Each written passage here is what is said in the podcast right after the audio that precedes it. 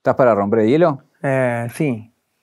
Eh, son la banda de cumbia del momento por ahí, ¿no? Y en un crecimiento vertiginoso, en un año de explosión. Eh, ¿Cómo te agarró parado de estar en una ciudad de Entre Ríos, un pibe más de barrio, y de repente sonar en todo el país y, que explote todo, ¿no? Sí. ya vamos para, para, Estamos buscando el quinto año ya nosotros, ¿viste?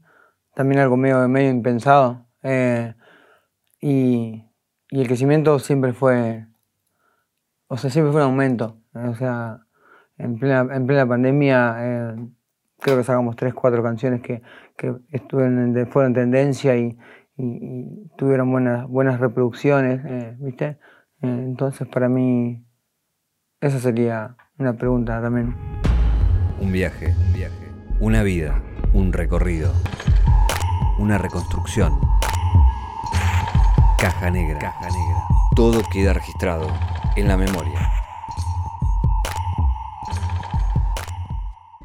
Ahí em, vamos a ir al momento de, ahora de la explosión y de las luces, pero sos un pibe con una historia de, bastante oscuridad muchos años. Recién me hablábamos eso ¿Eh? de, que si te agarraba en otro momento te agarraba distinto. Sí, no, no, si incluso yo, más adolescente, más probé, o sea, tuve la búsqueda siempre, ¿viste? Como todos, en, las placitas o en los festivales del Día del Niño, eh, todos esos lugares los, recorrimos de punta a los recorrí yo, eh, de pe a pa, ¿viste? Con las risas y los portazos de, de vos decís que te vas a ir a olvidar o vas a ir a, tal lugar, o sea, ¿viste? Hasta por ahí de tu, misma familia, vamos, mejor va a otro lado, y vos decís, te vas a ir al festivalcito ese del Día del Niño en la placita donde hay enfrente de la villa Sí, yo me voy a ir.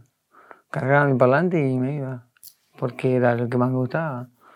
Llegar a hacer tres, cuatro canciones, ya está, pasaba al frente de una. Contame un poco de tu, de tu lugar, sos de Concepción del Uruguay. Sí, yo soy de Concepción del Uruguay, Entre Ríos. Sí. Es una, una, ciudad bastante histórica, eh, donde vivió el presidente Urquiza en su momento.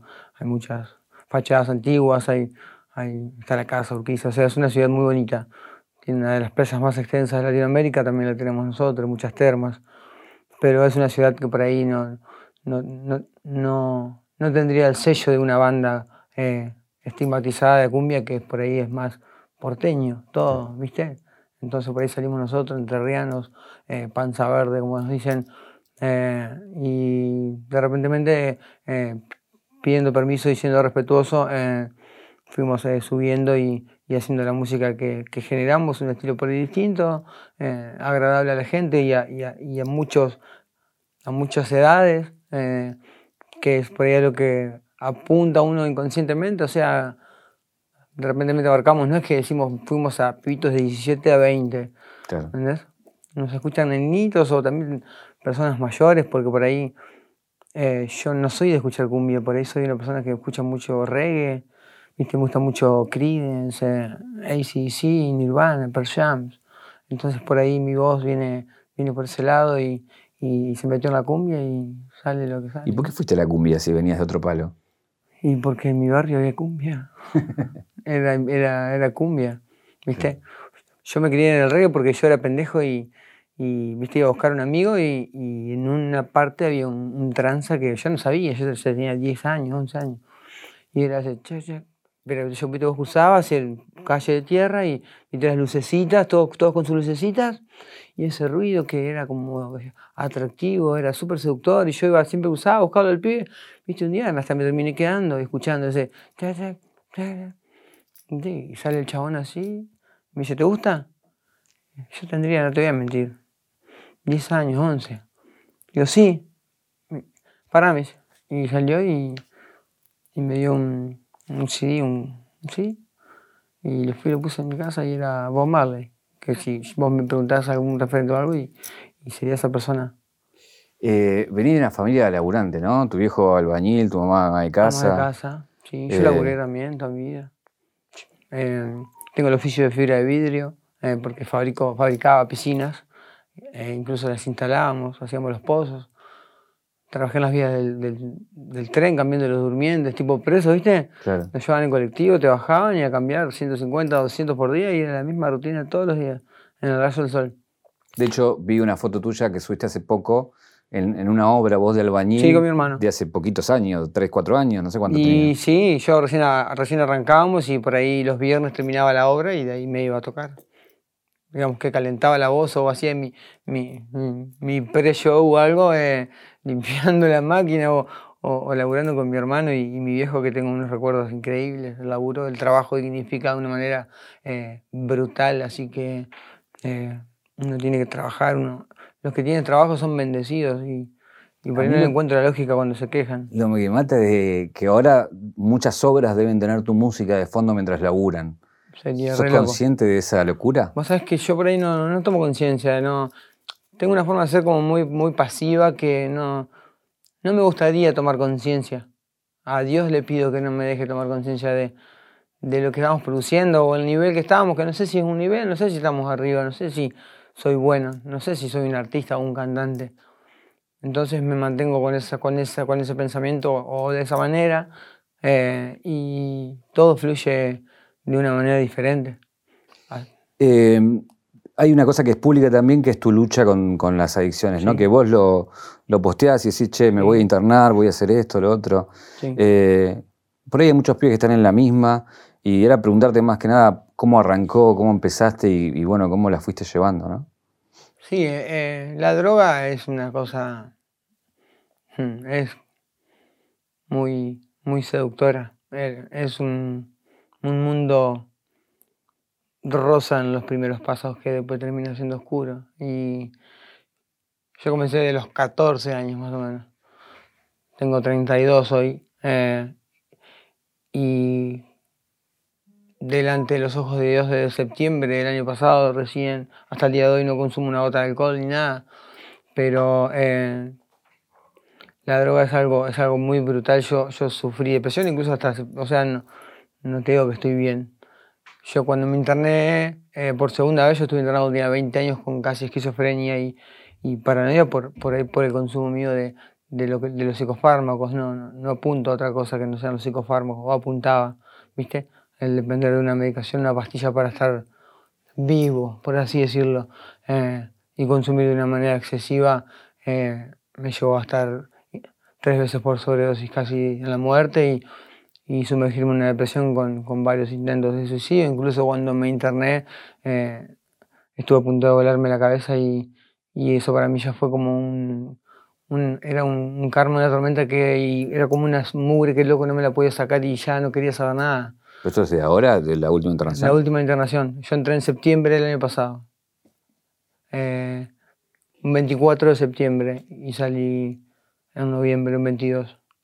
Eso es la locura también de que por ahí la gente piensa que tenés éxito y por ahí por adentro sos un volcán. La gente ¿no? piensa que vos eh, te acostás como un bacán. Ven que andas, no sé, en un auto de 8 millones que... Y yo me interné y porque incluso hoy puedo decirlo, pero yo no, puedo, dorm- no podía dormir solo. O sea, la oscuridad a mí me da miedo. Me daba miedo. ¿entendés? Entonces yo lo loco de ver a la gente decir, este llega, se acuesta con un bacán, se acuesta con... Y yo llegaba a mi casa y era como que me encerraba en una jaula. Me tenía que comer dos tabletas de ribotril para poder dormirme lo más rápido posible. Para no hacerme la cabeza y sentir que hay personas adentro de mi casa o adentro del ropero, cuando no existen. Entonces por ahí esa ambigüedad o lo, lo que genera la gente y convivir después con eso y que no saben por ahí tu interior, eh, te afecta de una manera muy loca eh, hasta que aprendes a, a, a decir, vos volvés de esa manera. Eh, hay una escena que contás que estás en un centro de rehabilitación y estás cantando Dread Marai y viene alguien y una persona que estaba ahí eh, de las que atendían y te pregunta si eras cantante o si... Sí. Le llamó la fue- atención tu voz. Sí, ahí cuando tenía 20 años. Yo estuve en Santo Tomé, ahí, eh, en un predio que era de Susana Jiménez y de Carlos Monzón. Muy bonito el lugar. Los pagos Leo Matioli. ¿Eh? Los Pavos Exactamente, los del fuego. Eh, estuve 18 meses ahí. Y sí, me tocaba trapear porque era un chico muy violento. ¿viste? Por ahí no, no- yo no podía tener contacto con, con, con los demás eh, internos porque yo so- soy muy competitivo, ¿viste? Y así juguemos a, a la pelota, estando en un centro de rehabilitación, eh, te termino quebrando la muñeca de una porque yo te tengo que ganar, ¿viste? de una manera mala, hoy es de una manera diferente, una postura. Pero sí, estaba tapiando un recomedor y de guardia, encima toda la noche despierto cuidando a los otros loquitos como yo y, ¿viste? y me aparece la directora, eh, que justo tenía ese tiempo, eh, y me preguntó si... Y digo, señora, estoy reinternado. Le digo, no, no, no creo que haya tenido la posibilidad de, de haber estudiado, sino que, bueno, justo daba que ella era profesora de canto lírico y bueno, me halagó un poco, pero igual le dije si se podía retirar porque me faltaba toda la otra mitad del comedor, así que eh, mucho no me interesó lo que me quiso decir porque me quedaba una banda todavía, así que... Ella te quería enseñar. Sí, pero yo tenía, que terminar, esa voz. yo tenía que terminar el comedor, amigo, era un comedor inmenso, me faltaba una banda de cosas todavía. ¿Qué, qué cosas eh, que ahora con el tiempo lo ves y por ahí un poco más tranquilo decís qué loco lo que me pasó? ¿O qué, o qué escena o qué momento de la locura? Qué que- loco lo que me pasó, el estar vivo, qué loco estar vivo. Así, el loco es, es una cosa brutal, hermano. Hoy sentirse vivo y, y- disfrutar de la música o, eh, y la lectura o, o componer. eh, para mí eh, estar vivo es, un- es algo, es algo increíble. Lo único que te podría decir. ¿Es verdad que te acusaron de un asesinato?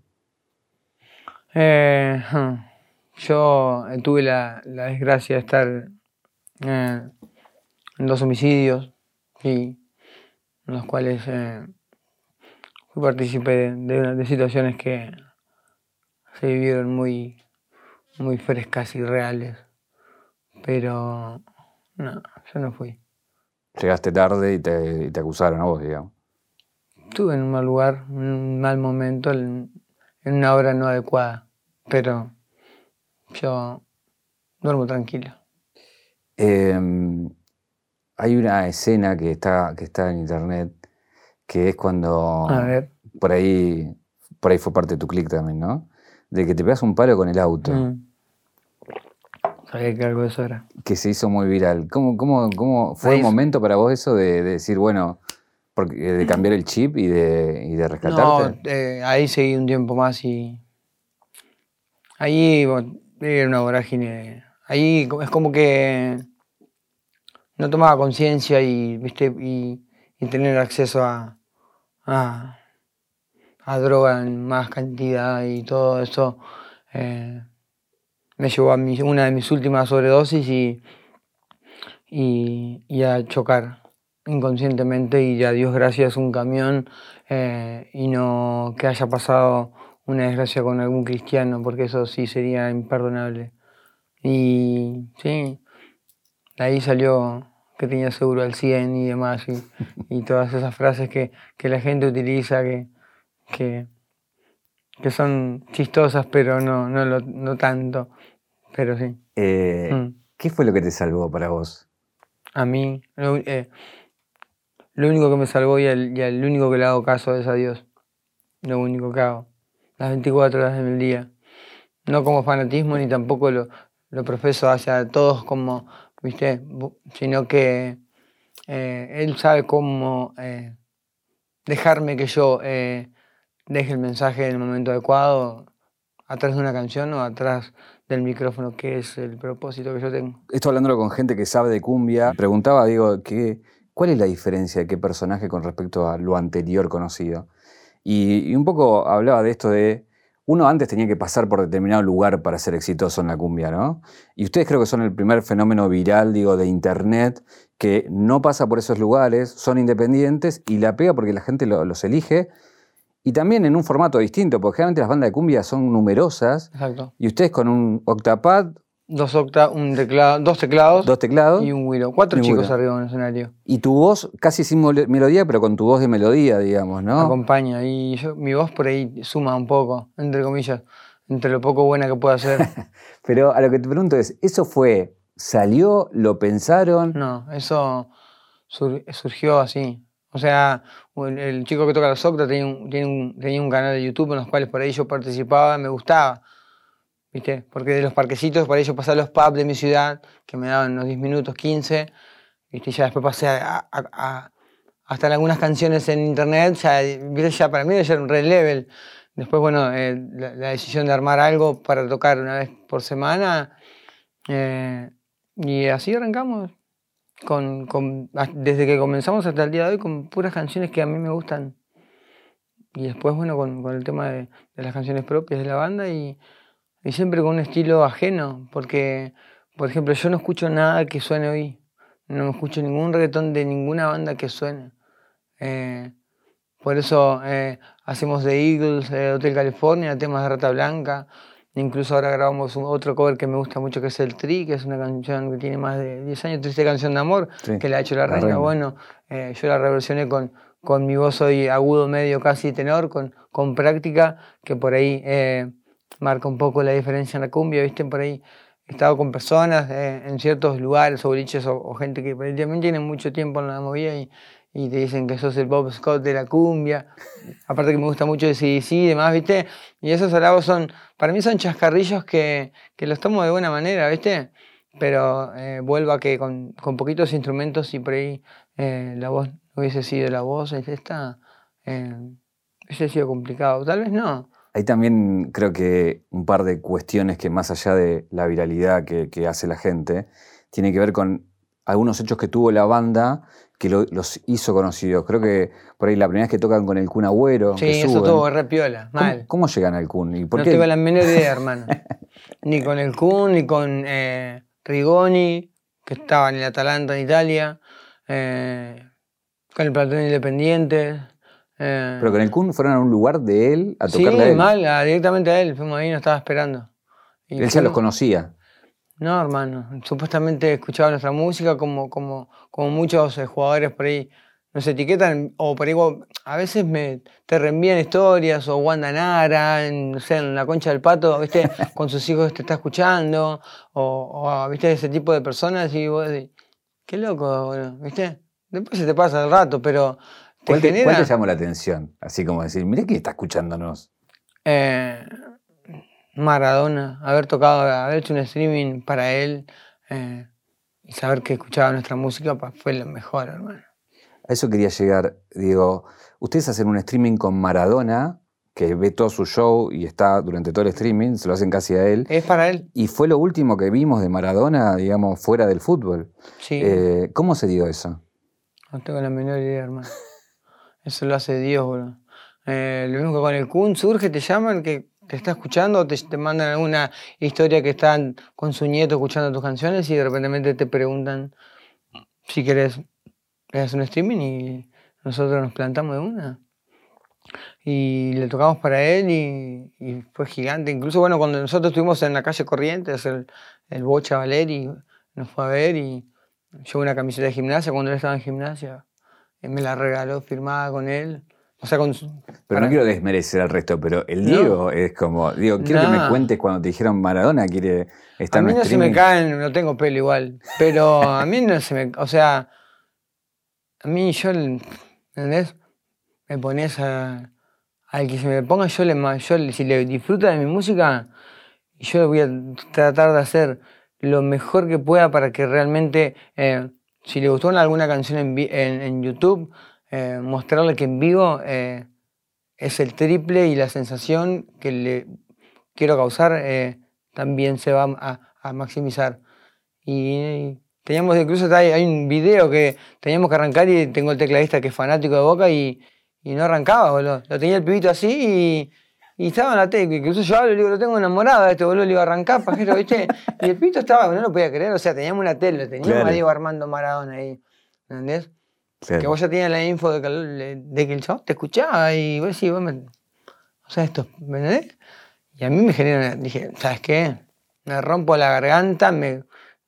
¿Y hablaste con él antes o después? No, no Mirá. tuve la oportunidad. Nosotros el 2 de... Yo estaba internado. Yo tengo un, un hermano que se llama Diego Armando. Mi barrio es el 30 de octubre, que es el cumpleaños de él también. Así que... eh, y yo estaba ahí en el centro en Vicente López. Y el 25 de noviembre él fallece y bueno, me informan a mí.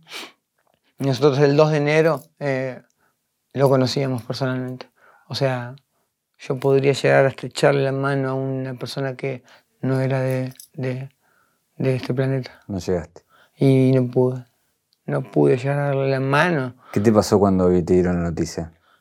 Y fue complicado, estaba ahí, me llamó el director, la psiquiatra, todo, encima mi hermano se llama Diego Armando como tío, y me dicen murió Diego, automáticamente pensando en familia, ¿viste? Me dice Diego Armando, hasta que después de un intercambio de cosas que no estábamos poniendo de acuerdo, amigo, ¿quién? ¿Viste? Me dice, no, me dice Maradona y fue... Ahí sí sentí que uno de mis sueños no los pude cumplir.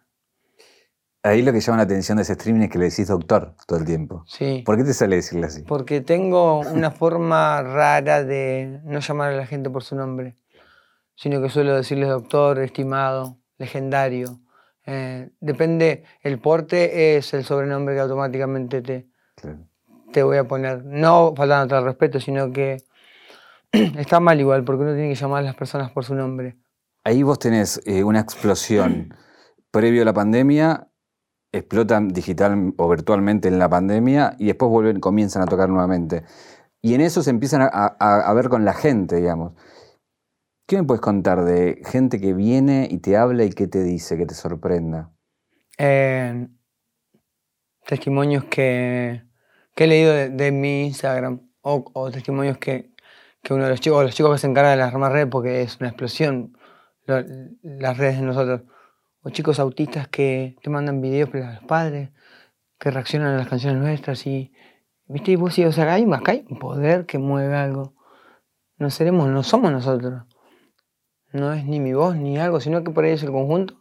O esto está utilizado para algo en particular. ¿Entendés? Personas con cáncer que, te escuchan y, frente a la lucha tuya, acá no se trata de prometer y de, y de venir a contar, sino que uno tiene que con hechos ser ir por este lado. Vamos a decir, pero ¿qué? No, no, no hay consejo para nadie. Porque uno es tan necio con la droga que piensa que las piedras tropiezan con uno y, y hasta que no, no, no, te das cuenta ya de los cascarones que tenés en la rodilla. Eh, yo, si tengo que mostrar o, dar un consejo, lo tengo que dar con mis acciones. Primero que nada, para mi persona, porque sinceramente no fue nada lindo. Mi adolescencia no tengo recuerdos lindos. Yo vivía en un barrio que, no sé, en cuatro cuadras, hasta incluso una vuelta más de pendejo los canté, los conté y teníamos 11 tranzas. Entonces, viste, estar ahí era, estaba, bueno. Porque estaba bueno porque no había que irnos muy lejos. Teníamos todo ahí cerquita, estaba, todo ahí, hermano. Eh, contame, sos, para sacarme un poco de, esa parte, eh, ¿sos fana de las antigüedades? Soy, sí, un apasionado de, de las cosas viejas, vintage y... Sí, hermano. Me fascinan de una forma brutal y de loco.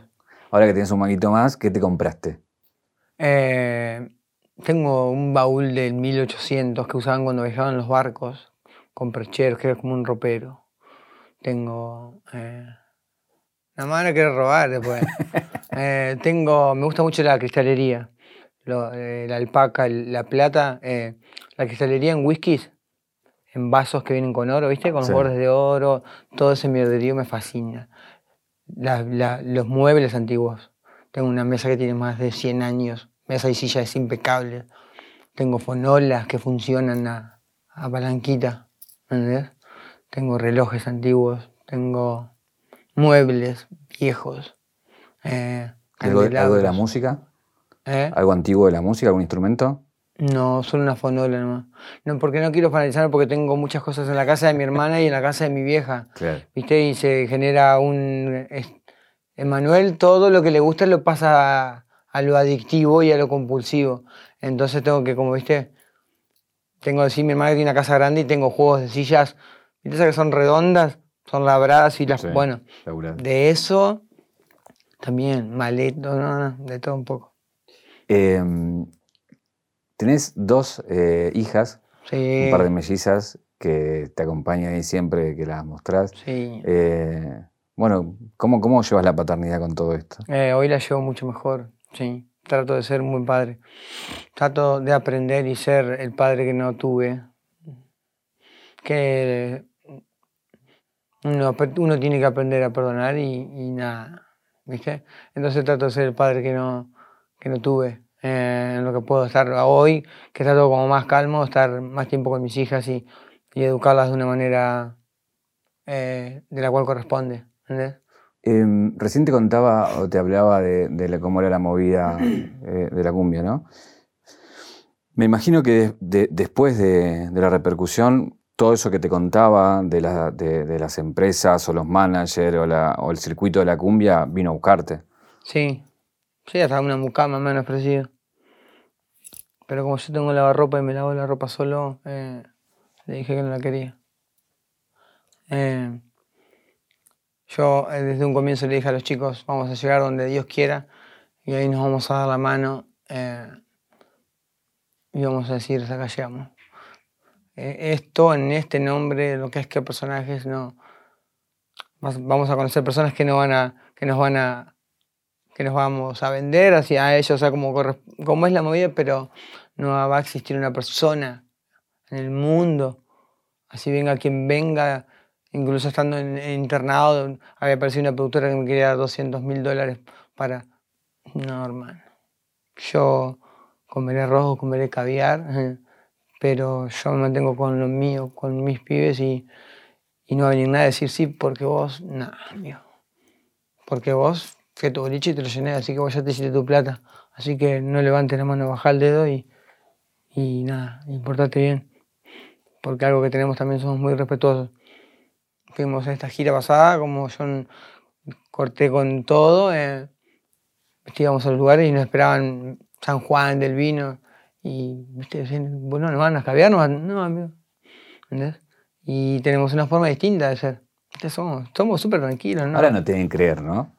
Cuando te ofrecen para escabiar y decir, no tomo. No, no, en mi ciudad tampoco. Anoche salí con unos amigos y ellos se tomaban su fernet y yo eh, mi, mi, mi gaseosa de pomelo, que es mi, mi, mi nuevo trago.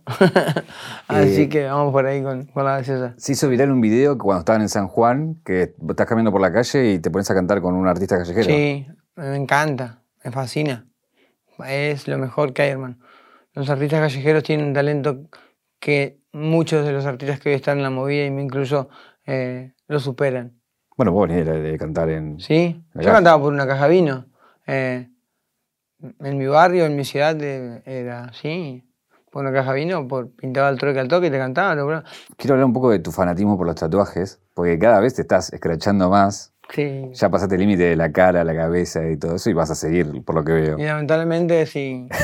Muchos eh, me critican porque a mí me gusta, me fascinan. Es lo único que me va a llevar a la tumba y, y cada tatuaje por ahí busco, tiene un significado, ¿viste? Y, y, y te critica nada. La gente que no hace nada critica, ¿viste? La gente que no, no genera algo por, por su propio bienestar, eh, busca salirte que por, como yo creo mucho en Dios, eh, y tal vez tengan razón. A veces me pongo a discutir, no a discutir, a intercambiar o, o a preguntar, ¿viste? Porque hay muchas personas que no tienen ningún tatuaje, porque vos no tenés que tener tatuaje porque tu cuerpo tiene que ser pulcro, no tiene que tener nada. Y no creo que le den, o se tomen un día y hagan una chocolatada y le den a los pibitos que tienen enfrente de su casa, pero sí te van a decir que la palabra dice que vos, entonces, ¿viste? Contame alguno yo de... con tatuajes, eh, en plena pandemia, cuando no se podía salir, yo andaba hasta las 2 de la madrugada en mi auto, eh, ayudando a la gente, con tres comedores encima, al hombro. ¿Cuántos llegaron a ayudar? Porque sé que fueron muchos más. Yo en uno de los comedores que estaba plantado más que a los demás los ayudaba con alimentos y demás, eh, le dábamos de comer a 400 personas todas las noches. Cuando la gente en su casa, criticando a este chico, se hacían su pollito al horno, su mujer estaba con su barbijo WhatsApp y sus hijos con su play. Yo le pegué sin barbijo a cara de perro, solamente Dios iba a saber si me iba a morir, pero también la gente tenía que comer. Había una parte que el mundo no estaba viendo, que la gente ni la tele mostraba, que era que cuando vos doblabas con el auto y te metías en una calle, que veías a toda la gente esperando ese tupper, hermano. Eso es loco.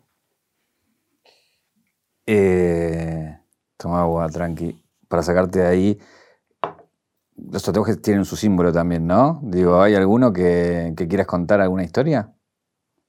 Perdón. No, tranqui, para. Casi todos tienen historia. Las pastillas, el faso. Me gustan mucho los colores. Soy amante de las rosas. Entonces me gustan las rosas.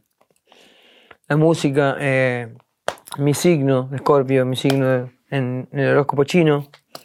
Eh, bueno, esto, esto no se puede contar, pero se nota la legua, es medio turbio. Y después mis dibujitos, este que se me, que se me lo cagué, pero Pokémon, Dragon Ball Z, eh, Los Simpsons, ¿viste? Eh, atrás tengo un salmo de la Biblia, eh, los nombres de mis hijas, mis viejos. vamos por ahí. A mí me dicen picaflor, ¿viste? Y por ahí el picaflor es el guardián del tiempo y del amor y de la alegría. La gente te va a tomar, te toma como picaflor como mujeriego, pero bueno, viste que uno siempre eh, ve otra cosa ahí. De todos los scratches que te hiciste en el último tiempo, opacaste tu diente ya, ¿no? ¿Para qué? Opacaste el diente, digo, porque antes eh, lo que resaltaba era... Los dientes están mal.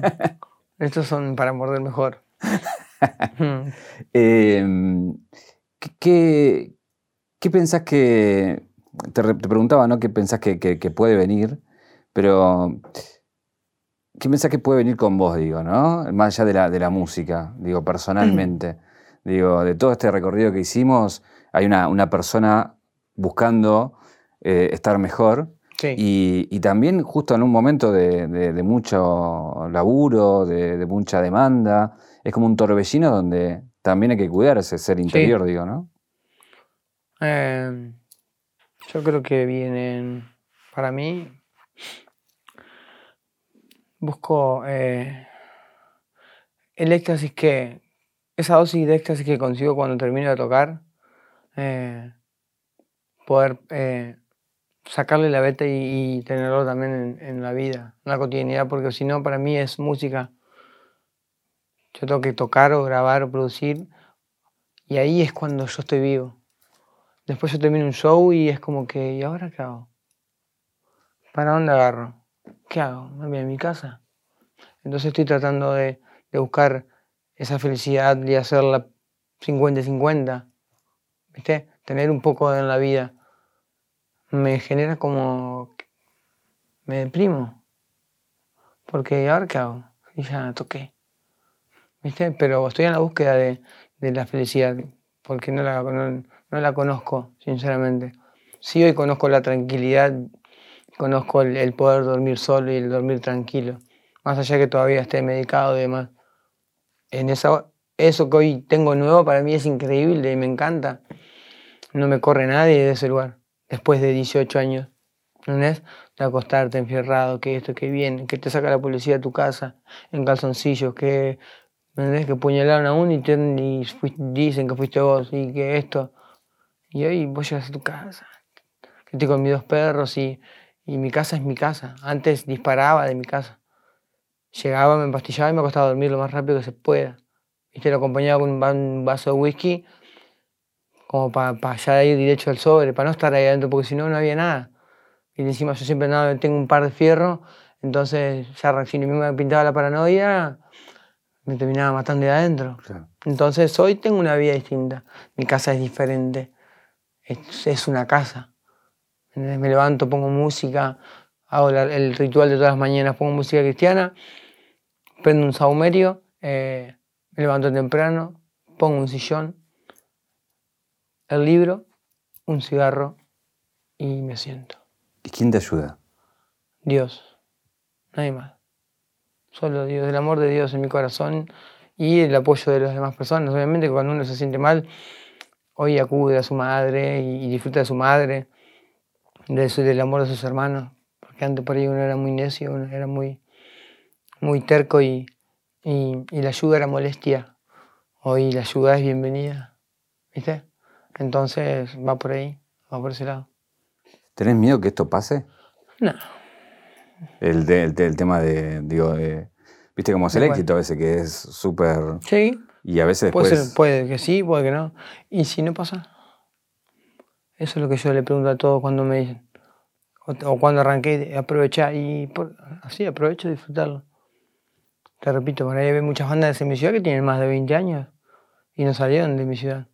Pero yo repito de que todos también comenzaron con un año. Cuando nadie vino de un día y dijo, de uno pasó a 11. Claro. ¿Entendés? Entonces, eh, como yo me creo tan capaz, mi pregunta es, ¿por qué yo no puedo también tener esa trayectoria? ¿Quién me lo va a prohibir? ¿Alguien en el mundo? ¿Una productora me va a prohibir que, que yo no puedo hacer música, yo puedo grabar en el estudio de, los músicos o, de- en los cuales yo grabo. Hay una parábola de que había un flautista en una época súper antigua que, que era el que mejor tocaba y iba a todas las fiestas de los reyes y demás. Un día eh, va con el burro y, su flauta y, y los envidiosos le salen al cruz, se lo agarran, lo matan a palo, le roban la flauta y demás. Cruza una persona y, lo ve casi muerto y, y, le preguntaban si estaba bien, eh, ¿viste? Y le dice, y loco le pregunta si tenía que ir a tocar, si le habían robado la flauta. Y le dice, sí, te robaron todos los burros la flauta. Y le dice, bueno, algo que no me robaron, que fue la música. Entonces, eh, yo lo decreto que yo tengo para rato todavía. Yo voy a ser parte de la historia de la música. Si vamos a la caja negra de tu vida, de tus recuerdos, ¿cuál fue el clic que te convierte en Emma, no ir de qué personaje? En lo que soy hoy,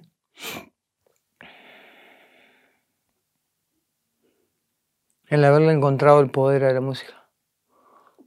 ¿Viste? En base a la oscuridad y al pasado de uno y, la, la búsqueda que uno, esa ambigüedad que, uno, que yo tuve que dentro mío estaba lo que soy hoy, pero uno ah, en un barrio no puede mostrarse así. Yo soy un chico que yo, a mí me afectan mucho las cosas, yo lloro por todo, pero tampoco me tiembla. ¿Me entendés? Entonces, era más esa parte que ese chico que, que incluso el otro día fui a casa de mi vieja, encontré unos cuadernos cuando tenía 20 años, que me los llevé y empecé a chusmearlo y yo decía, mira lo que escribe este loco. O sea, ¿me entendés? Atrás de todo eso, de droga, fierro y todo, boludo, había, hay unos poemas re bonitos. Vos decías, ¿qué ambigüedad tenías a esa edad? ¿Cómo manejabas tu cabeza ahí con toda la droga y demás si podías, eh, en tu momento de, de soledad, eh, que hoy la soledad eh, en realidad te muestra quién sos y te enseña si la tomás de la manera adecuada, porque es muy peligrosa también. Sí. Eh, ¿me ¿Entendés? Decía, podías escribir esto. Que puede ser bonito, puede ser, pero para mí es súper interesante. Em, tenemos una caja negra. Eh, acá tenemos para... Saca hojilla, todo. No, primero tenemos un regalo para vos, que es de 0800 Don Roach, es su clásico de plata. Es un anillo. Pero vos sabés que la palabra tiene poder porque me venía en el auto pensando en un anillo hermano. No, ¿en serio? Te lo juro por Dios. Te lo juro por Dios que me quería comprar un anillo. Muchísimas gracias. Así que nada, para que No, lo mal, boludo, te juro. Vos sabés que la palabra tiene un poder de locos. Uno decreta, uno habla eh, y las cosas suceden. Y lo otro que teníamos es un objeto para hacerte una pregunta como excusa. ¿Qué me la tengo que medir? Ni siquiera lo sé. Porque no llega, no llega mucho. No llegas.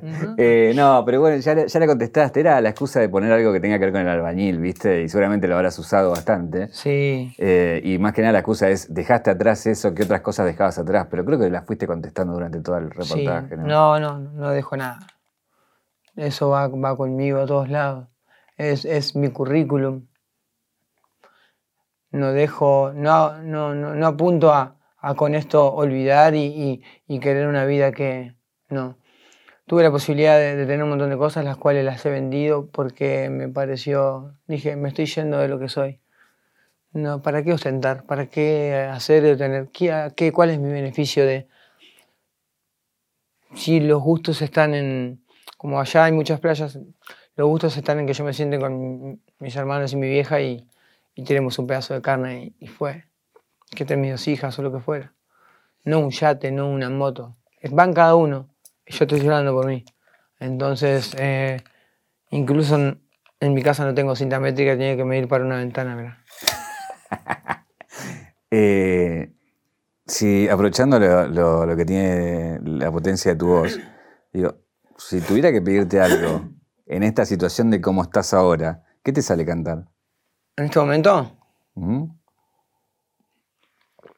De lo que a mí me gustaría, de lo que fuera. Lo que fuera. Em, yo soy muy romántico. ¿Viste? Yo creo que de los pocos románticos que quedan, yo soy uno de ellos. Bueno, Siempre- te regalé un anillo recién Siempre por lo ahí. digo. Siempre lo digo, ¿viste? Pero. em, sería una canción eh, vieja que me gusta mucho, que no es mía. Eh, que la, la amo y nunca la grabé, un cover, que se llama ¿Cómo estás? Incluso como una de las canciones nuestras. ¿Que la puedo cantar? Sí, a ver. Dice, ¿cómo estás? Dime qué tal te va con él, mi vida, ¿cómo estás? Yo estoy aquí, cariño mío, ya la paso mal. Echo de menos tu calor y nunca te podré olvidar. Yo hoy salí para intentar no recordarte y no lo conseguí. Me cuesta tanto acostumbrarme a seguir sin ti. Te quiero tanto corazón, eres mi única ilusión, pero ¿por qué mi amor? Es porque tiene la belleza que no tengo yo. Es que te gustan sus caricias y las mías no. Decime qué tiene él que no tenga yo. Esa sería la canción. La última pregunta es, ¿qué te preguntarías? No sé. Que busque. Que si algún día voy a, voy a desistir a lo. Si algún día desistiría a esto. ¿Algún día eh, cambiaría esto por algo? No lo creo. Y le agradezco al, al que, al Emma que estaba atrás mío. A ese chico le agradezco cómo se portó en la calle. Porque la caminó muy bien. Gracias, Emma. De nada, Dios te bendiga.